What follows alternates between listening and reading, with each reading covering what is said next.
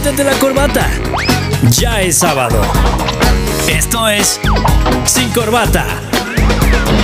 Comenzamos. Y bienvenidos a un especial del programa Sin Corbata. Mi nombre es Alejandro Ventura y hoy tengo el privilegio de que me acompañe Enrique Vázquez, director de la revista Anáhuac Global Review. Y tenemos aquí a dos invitados, Rodrigo Villaseñor y Alejandro Vilchis. En este programa vamos a platicar sobre un artículo que se encuentra en la eh, edición número 15 de la revista AGR, Anáhuac Global Review, titulado ¿Cuál es el valor de la comunidad LGBT eh, más en el mercado.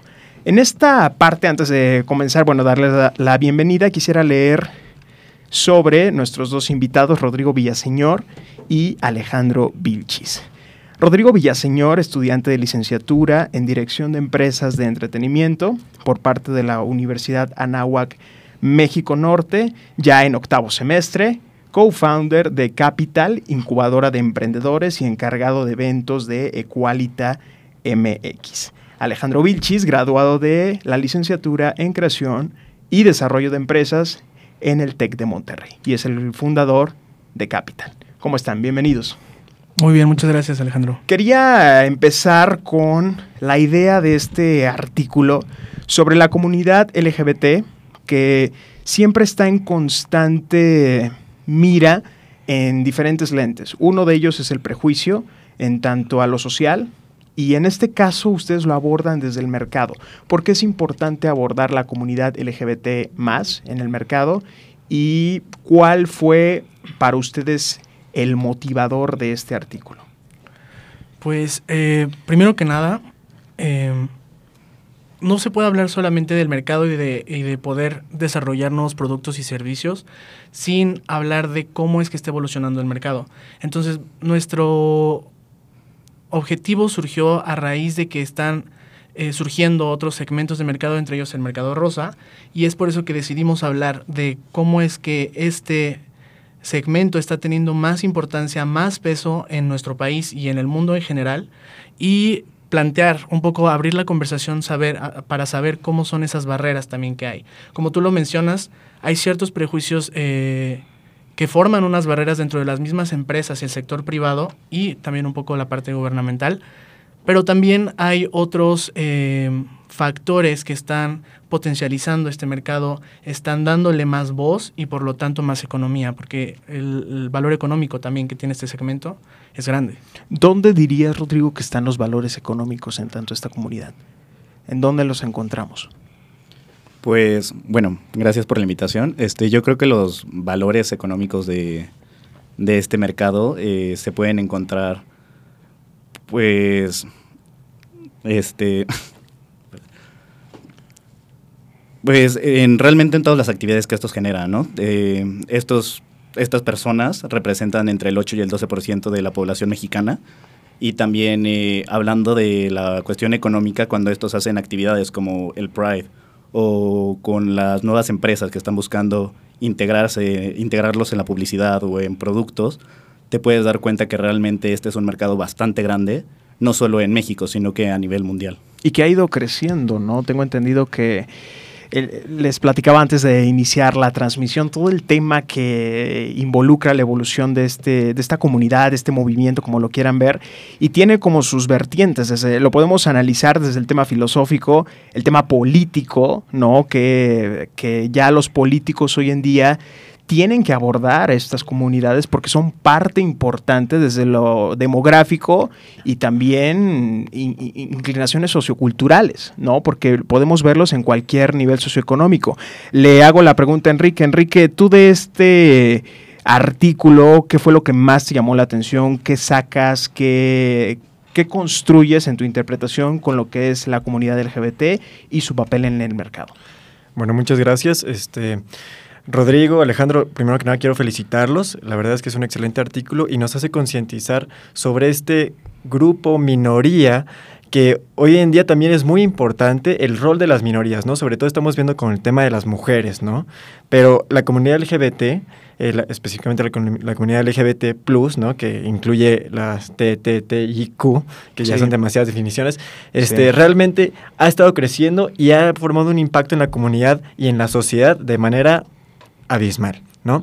Entonces, a mí lo que, lo que, me, lo que me interesaría o lo, que realmente se me hace llamativo aquí es que hoy en día las minorías ¿sí? están creciendo y que realmente están posicionando y que están haciendo una reconciencia social. Es decir, la comunidad LGBT ha despertado esa conciencia y, ha formado una unidad social más grande que antes, ¿no? Entonces, a mí me gustaría si nos podrían decir ustedes, Alejandro o, este, o Rodrigo, para ustedes, ¿qué es, ¿cuál es la definición de la comunidad LGBT y por qué es importante su, valor en el mercado, ¿no? Es decir, este, la, comunidad LGBT, que sabemos que tiene históricamente, desde incluso desde los romanos, se pueden ver evidencias de, prácticas de homosexualidad entre, entre, hombres este, y mujeres también, realmente es algo que ha estado presente siempre. Sin embargo, ha sido muchas veces este, segregada. Segregado, sí, como hecho como tabú. Entonces, hoy en día que está creciendo y que es cada vez más presente y más importante, no solamente en la sociedad, sino también se refleja en la economía, me gustaría saber podríamos, si podríamos plantear aquí entre, entre los cuatro una definición de, lo que es la identidad de género y de lo que es la identidad sexual, si es posible. Eh, bueno, de hecho es algo, algo muy interesante que tocaste, eh, que me gustaría comenzar con esto, es esta parte de la minoría, cómo es que está creciendo todo esto. Y me gustaría comenzar con una definición eh, con respecto a la vulnerabilidad, ¿no? una minoría no necesariamente tiene que ser un grupo de personas pequeño. Ya vimos que la comunidad LGBT básicamente son 14 millones de personas en México. sin embargo, es la, exacto. Sin embargo, es la vulnerabilidad a la que se mantienen eh, arraigados. Y parte de, una definición que yo puedo tener personalmente es que sí incluye esta vulnerabilidad, pero también incluye la propia, em, la propia identidad que van adquiriendo a través de los años y de lo que van viviendo. No es lo mismo una persona, un individuo LGBT en México como lo es en España o como lo es en Medio Oriente, ¿no? Se viven diferentes eh, factores culturales y yo creo que es una de las definiciones que tenemos que tener en cuenta tanto para hablar de ellos como individuos como del mercado, ¿no? Así es. ¿Tú qué podrías decir, Rodrigo? Sí, pues bueno, eh, agregando a lo que dijo Alec, yo creo que no es como que mucha, mucha gente menciona que es como algo nuevo, o sea que cada vez hay más personas, yo lo que pienso es que realmente siempre ha habido, ¿no? Nada más que las leyes, el contexto o distintas circunstancias han creado que mucha gente se mantenga en el anonimato. lo que realmente está exactamente. Lo que realmente ha pasado últimamente es que con nuevas leyes y hablando del tema, o sea, quitando como la parte tabú, se puede realmente la gente salir y decir como soy abiertamente lesbiana o gay, bisexual, etcétera. Inclusive hay una pregunta genial en el artículo que yo quisiera abordarla, que dice así, los cambios que han hecho las empresas son por verdadero interés en la inclusión o simplemente buscan atraer al mercado rosa como sus consumidores. Y es el papel otra vez. Digo, vivimos en una época, en un país que está cargado de la filosofía capitalista y lo vemos como un poder realmente ya cultural y hasta muy, yo diría, un componente genético. Operamos como si fuéramos capitalistas, nos manejamos como si fuéramos capitalistas y toda la rutina tiene que ver con el poder del mercado. Ahora, en esta cuestión que practicamos del prejuicio en el inicio de este bloque, ya con la comunidad LGBT eh, plus, ¿Entendemos entonces que el mercado va a funcionar como una funcionalidad de inclusión social o se va a ir a lo económico? Ustedes desde qué lente lo ven y dicen, si va a lo económico, ok, conviene, pues lo, tomamos de eso a nada, o dicen, sí, pero faltan muchas cosas y hay que seguir hablando de ese tema. ¿Cómo lo ven ustedes? Eh, bueno, yo creo que realmente es este importante que se, que se pongan estos temas sobre la mesa sí generan obviamente economía, sí es importante en el desarrollo del país, pero en la parte ética hay muchas empresas que dicen como, ¿sabes qué? Voy a hacer campañas enfocadas en la comunidad LGBT, sin embargo hay este, demasiado acoso a esta comunidad dentro de la empresa. Entonces se tienen que realmente desarrollar como nuevos códigos de ética o nuevos manuales de conducta que realmente demuestren que la filosofía que se hace para afuera también se va para adentro. Como casos, por ejemplo, tenemos que en Puerto Vallarta es una de las playas gay friendly más importantes a nivel mundial y otros estados se quieren meter como a, este tema de decir como quiero atraer al mercado LGBT a mi estado, sin embargo dentro de mi estado o prohíbo el matrimonio igualitario, prohíbo la adopción homoparental, prohíbo, o sea, incluso eh, los castigos si salen a, a la calle agarrados de la mano, ¿no?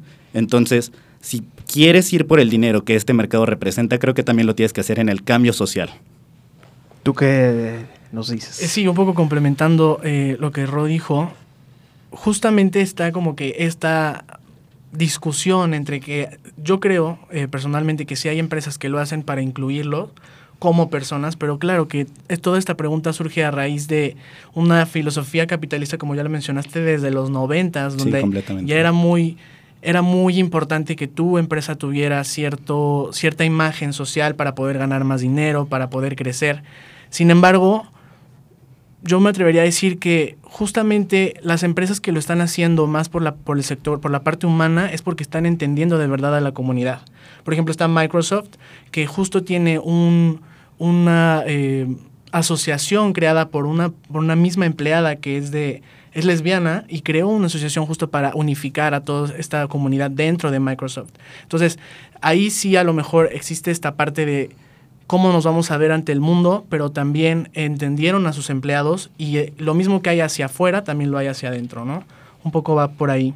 En el sector político, ¿tú cómo lo abordas, Enrique? ¿Entiendes una parte que va más allá de lo digamos, lo pragmático en tanto a, las, la agenda política o si crees que sí existe un cambio generacional en tanto a los nuevos papeles de lo que es la política en tanto a la comunidad LGBT?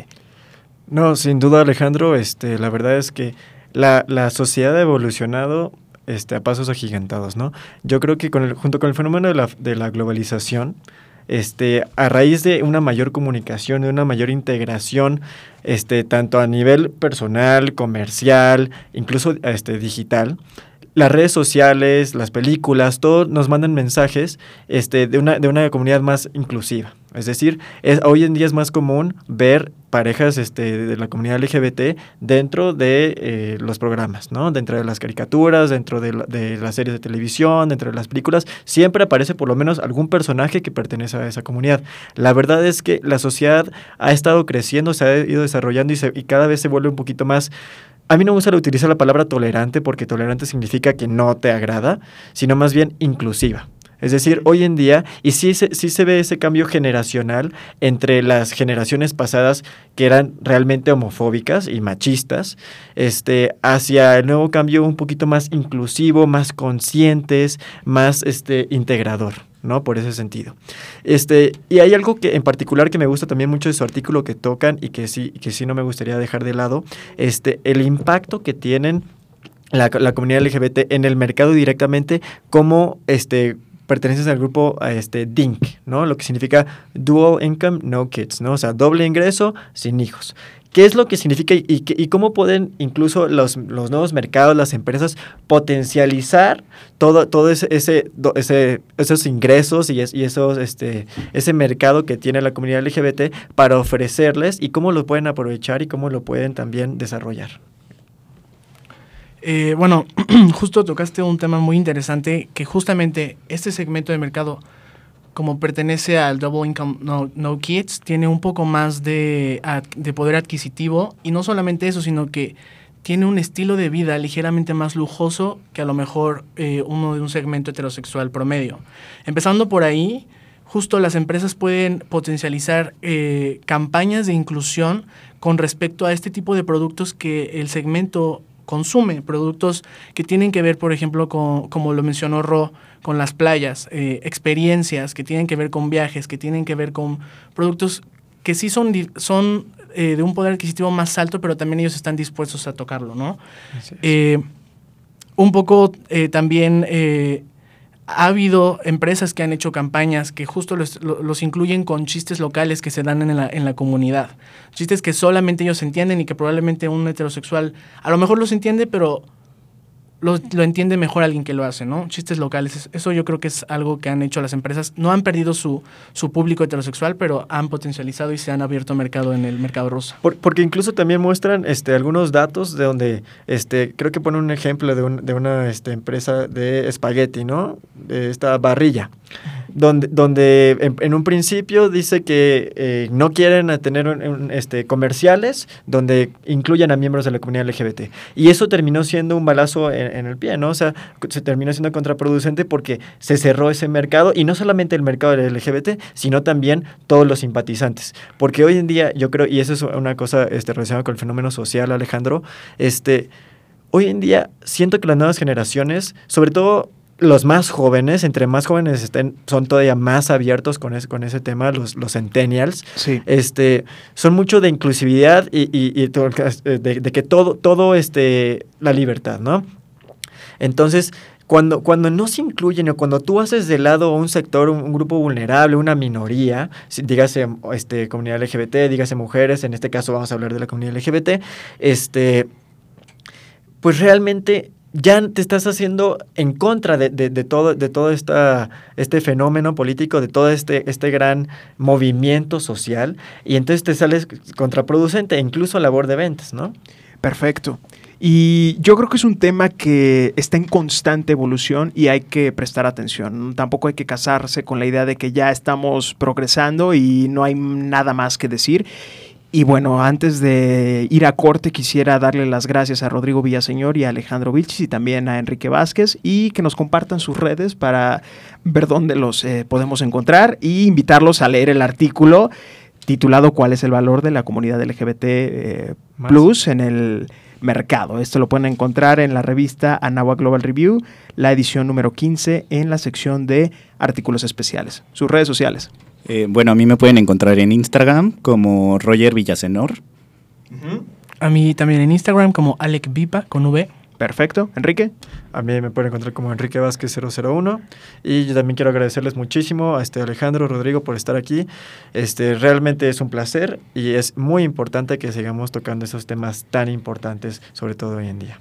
Pues vamos a pasar un corte. Yo soy Alejandro Ventura. Estás en el especial de Sin Corbata. Desde Radio Nahuac 1670 AM, eleva tus sentidos. No te vayas. Pronto regresamos con Sin Corbata. En un momento regresamos.